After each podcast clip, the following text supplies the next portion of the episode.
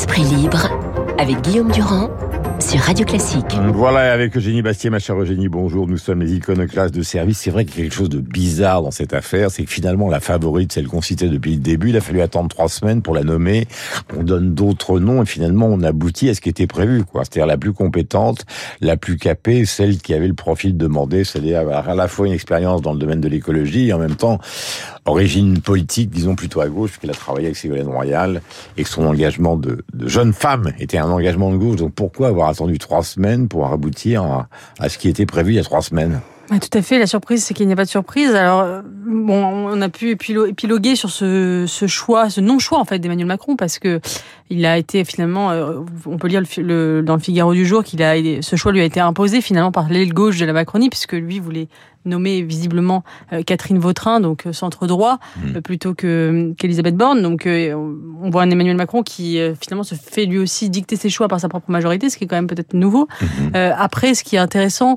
c'est peut-être justement le désintérêt que ça suscite. C'est-à-dire qu'à part une poignée de journalistes, j'ai pas l'impression que cette nomination de Premier ministre passionne les foules.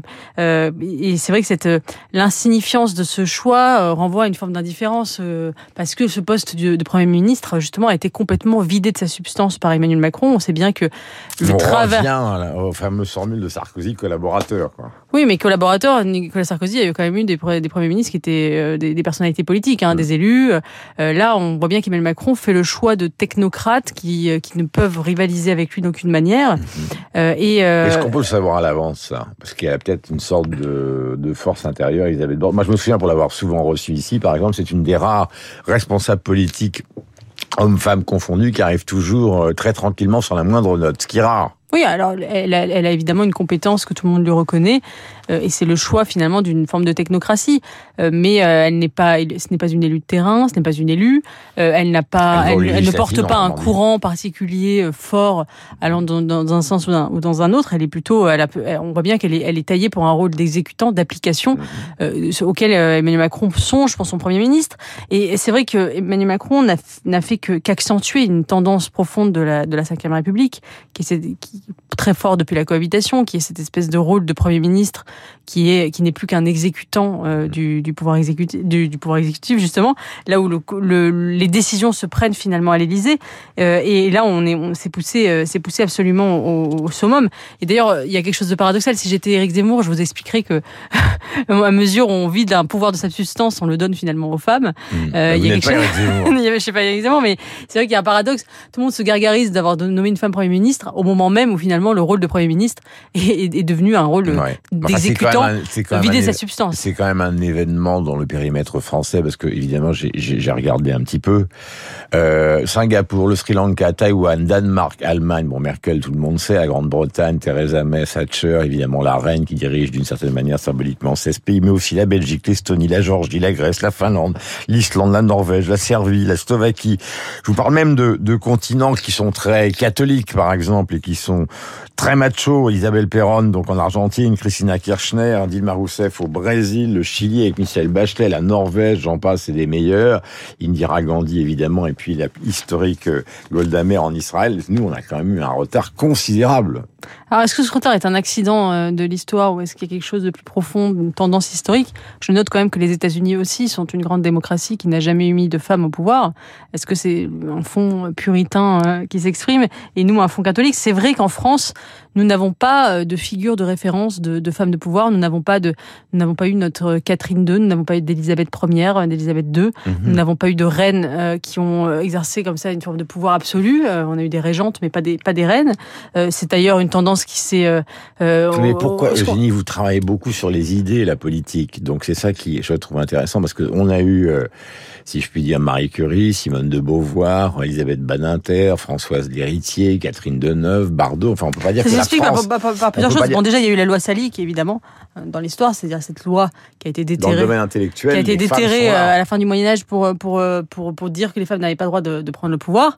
Ensuite, il y a eu effectivement la Révolution française a accentué cette tendance, puisque l'Ancien Régime Mm. euh, laissait quand même une place aux femmes, notamment dans les salons. Euh, tout le tout le XVIIIe siècle est un siècle très féminin, de pouvoir féminin, Mhm. qui régresse avec la Révolution française et la République, où effectivement, euh, d'ailleurs, c'est une révolution presque anti-féminine, c'est-à-dire qu'on on veut euh, ce pouvoir justement féminin, aristocratique, on veut s'en débarrasser et remettre un peu de virilité. Donc ça a été un recul quelque part la, la Mm. On parle Révolution toujours française. l'âme de gauche qui est l'exception, justement. Tout à fait. Et, euh, euh, et Elisabeth Vigée-Lebrun disait les femmes régnaient alors à propos de l'ancien régime et la révolution les a détrônées.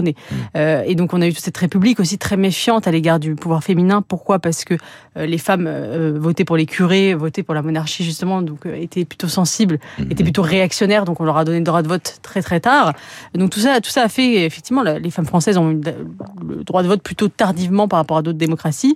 Tout ça fait que culturellement nous n'avons pas encore euh, euh, cette, cette culture du pouvoir féminin peut-être moins que d'autres démocraties, euh, même si et avant, enfin même si moi, mm, je, je pense qu'aujourd'hui on, est- on est dans le gadget avec euh, avec la première le, le premier ministre Elisabeth Borne, c'est pour faire plaisir, donner un marqueur de gauche, euh, et tout ça ne, ne résout en rien effectivement le les problèmes des femmes d'aujourd'hui. Euh, il va y avoir évidemment la réforme des retraites, il va y avoir euh, une compétition. D'abord, il faut passer les- le- l'obstacle des législatives, parce qu'elles se présentent aux législatives.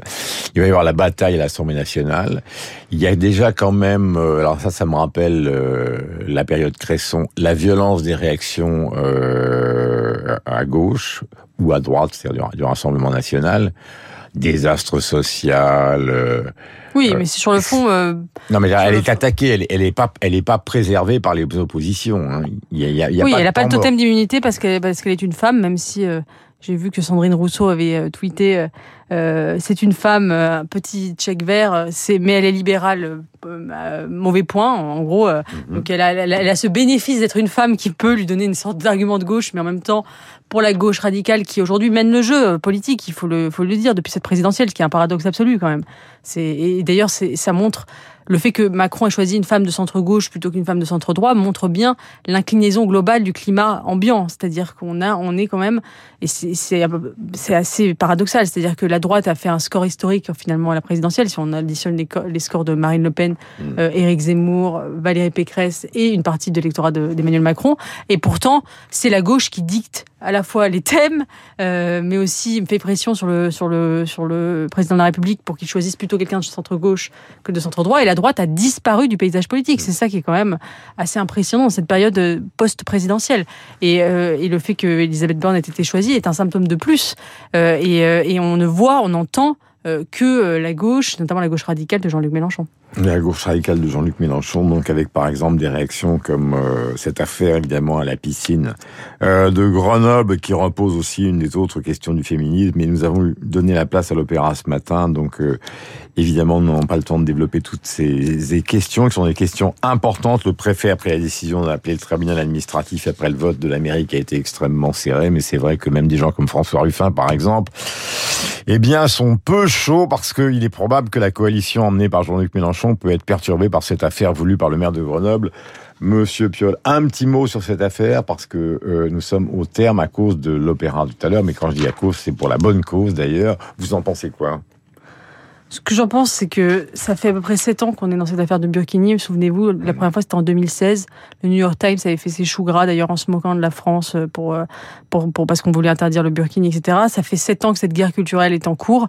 Je crois que, malheureusement, euh, pour reprendre le mot de Montesquieu, quand on, y a, quand on a plus de mœurs, on doit faire des lois. Et le problème, c'est que ça montre une forme de dislocation de la société où euh, des mœurs qui ne sont pas les nôtres, c'est-à-dire voler les femmes, cacher leur corps, sont en train de se faire une place dans notre société et on est obligé d'en arriver à la loi, ce qui, qui peut apparaître complètement absurde, c'est-à-dire réglementer les maillots de bain. On peut se dire, est-ce qu'une démocratie n'a pas mieux à faire? Enfin, ça, peut paraître absurde, mais on en arrive là parce que, effectivement, euh, il n'y a plus de, socle commun et de mœurs communes. Et c'est plutôt pour moi un, symptôme euh, qu'un qu qu qu problème profond, profond. Et je crois que euh, tout, tout cela peut paraître dérisoire, mais ça dit profondément une fragmentation, une dislocation de notre société où on ne peut même plus, on, a, on ne partage même plus la manière de s'habiller. Merci beaucoup. Nous étions avec Eugénie Bastier ce matin dans une version un peu raccourcie, mais il y avait l'opéra et c'est important, l'opéra, la musique sur l'antenne de Radio Classique. On se retrouve avec bonheur la semaine prochaine. Euh, ma chère Eugénie, il est 8h57, on va retrouver Renaud Blanc, la suite du programme évidemment sur l'antenne de Radio Classique, le journal à 9h et puis Franck Ferrand. Bien évidemment. Bonne journée à vous tous.